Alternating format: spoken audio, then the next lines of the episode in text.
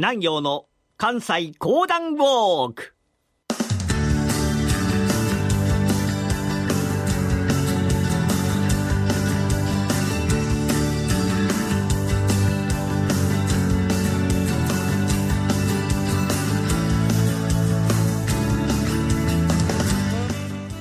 南陽の関西講談ウォーク。この番組はなにわの講談師極道南陽さんにこれまで歩いてきた歴史上の人物や出来事にゆかりの深い関西のさまざまな土地をご紹介いただきます。今週から南陽さんは忘れられていたなにわの恩人五代友厚の史跡を巡ります。今日は薩摩出身の五代友厚が大阪と縁を深めていくそのきっかけとなった場所をウォーキングします。それではこの後南陽さんにご登場いただきましょう。ラジオ日経ポッドキャスト。過去に放送した番組の一部やポッドキャスト限定の番組を iPod などの MP3 プレイヤーでいつでもどこでもお聞きいただけます。詳しくはラジオ日経ホームページの右上にあるポッドキャストのアイコンからアクセス。講談師極道南陽でございます。昔から講談師見てきたような嘘を言いなんて申しましてね。まあ、講談師、ほんまにそこにおったんかいな、ということを、さあもう、ほんまのように話しますけれども、まあ、講談師の言うことを信じるのか、信じないのかは微妙なところでございます。今回からお話をいたしますのが、忘れられていた大阪の恩人、五代友厚。まあ、大阪にはたくさんの五代友厚の史跡があるわけでございますが、まあ、ところがね、長い間、大阪の人々に慕われてまいりました五代友厚、どうしたことか最近までずっと忘れられておりました。しかしながら、あるドラマがきっかけとなりまして、今再び五代友厚に注目が集まった。それもそのはずなんです。本当に大阪の恩人と呼んでもいいようなお方。今回は、この五代友厚の史跡を巡って参ります。まず一周目に皆様をご案内申し上げますのが、川口雲上所跡。大阪に、阿波佐という駅がございますが、その阿波佐駅を出ていただきまして、本町通りをずっと行くと、味川という川があるんでございますね。まあ、大きな川でございまして、その川に多くの外国の船がやってきた。あそこに作りましたのが、大阪の税関でございます。江戸時代というのは祖国でございましたのでね、なかなか世界中の船が日本にやってくることはなかった。あしかし明治時代になって多くの船がやってくる。大阪に開かれた港、そこに五代友厚はやってくるのでございました。しかしながら、まだまだ当時の日本というのは世界から舐められておりました。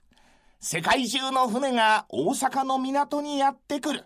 五代友厚がそこの税関長としてやり取りをするのでございます。五代友厚やってまいりました。船を一つ一つ見る。中の荷物の数を数えるわけでございます。one, two, three, four. 一つ一つ数を数えてございますと、どうも書類の数と荷物の数が違う。これは数がおかしいではないか。ちゃんと書類に書いてもらわなければ困るからと。五代友厚が外国人に詰め寄りますと外国人の方はヘラヘラと洗いながら、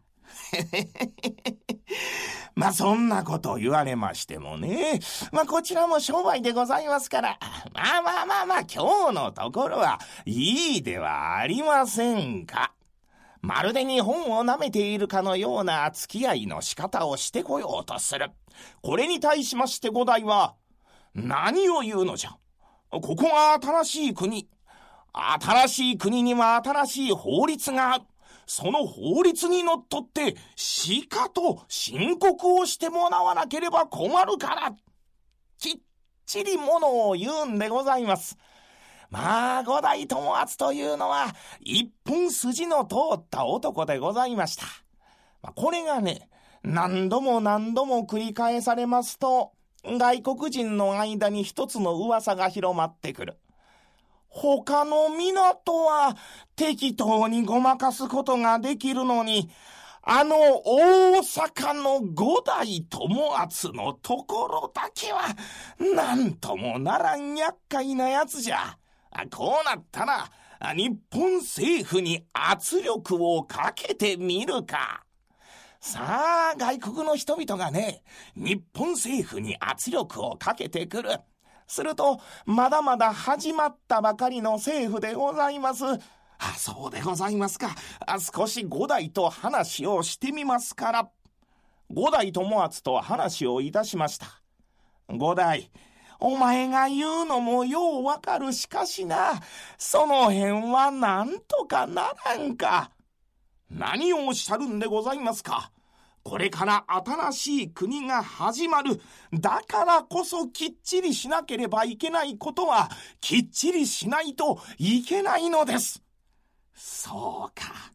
お前が曲げてくれないのならば仕方がないな。大阪税関で働くことはやめてもらおう。横浜に参れ。こう言われたのでございました。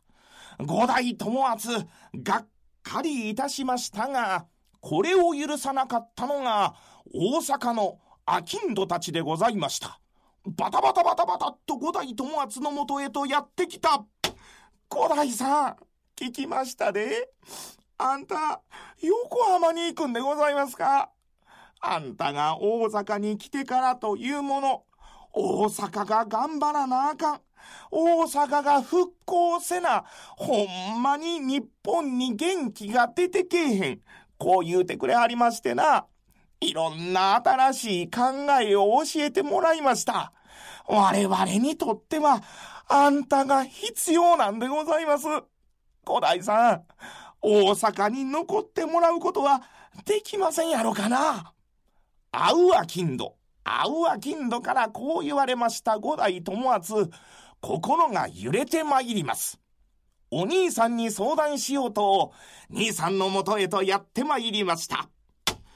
兄さん、実は、政府の役人を辞めて、民間に身を置き、これから大阪のために尽くしていこうと思います。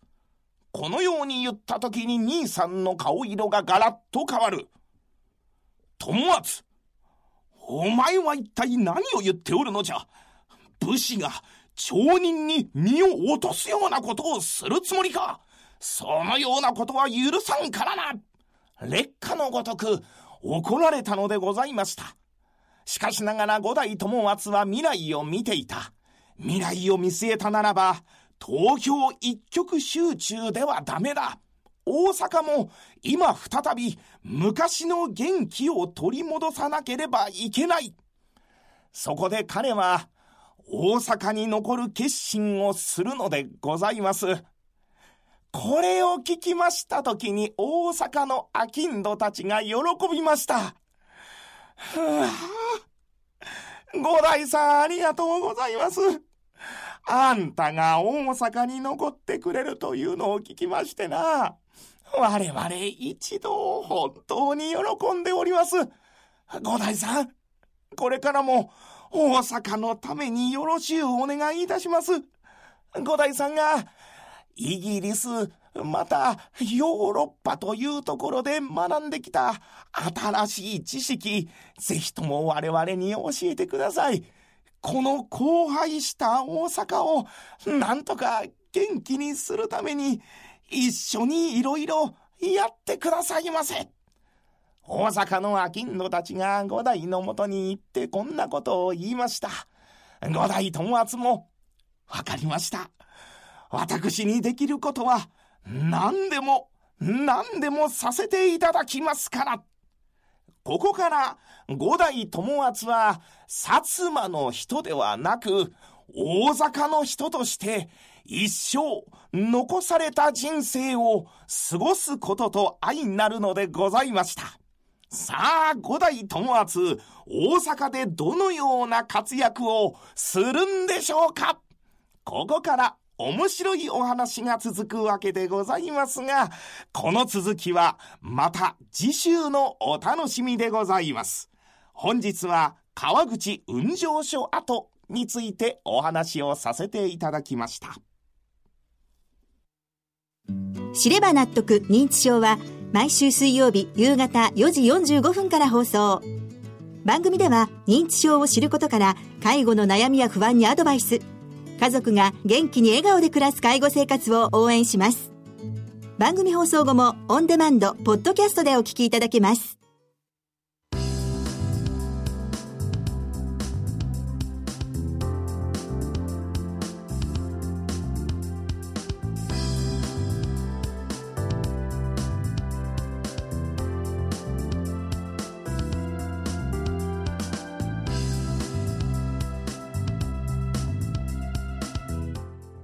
今回南陽さんがご紹介した川口運上所運上所とは港への物の出入りを管理する機関で外交事務や関税を取り仕切っていました。慶応4年1867年5月に五代は外国間判事として川口運上所に着任。5年後の明治5年1872年に運上所の名称は税関に統一されます。現在大阪市営地下鉄中央線と千日前線が交差する阿波座駅から西に500メートル。安治川に面してかつての大阪税関富島出張所の建物がありますがその敷地内に川口運上所跡と記された石碑と大阪税関発祥の地跡と記した説明の板が立っています。石碑や説明板はフェンス越しに見ることができますが近くで見たいという場合には職員の許可が必要です。雲上所跡の横には中之島漁港がありさらに安治川を挟んで向かい側には大阪市中央卸売市場の建物も望むことができます。地下鉄阿波座駅からは徒歩およそ10分。大阪市営バスの川口1丁目で下車するとさらに便利で大阪駅からおよそ15分です。今日南陽さんがウォークした川口運上所は番組ホームページでもご紹介しています。南陽の関西講談ウォーク。来週は大阪は中之島にある大阪通商会社為替会社跡をウォークします。どうぞお楽しみに。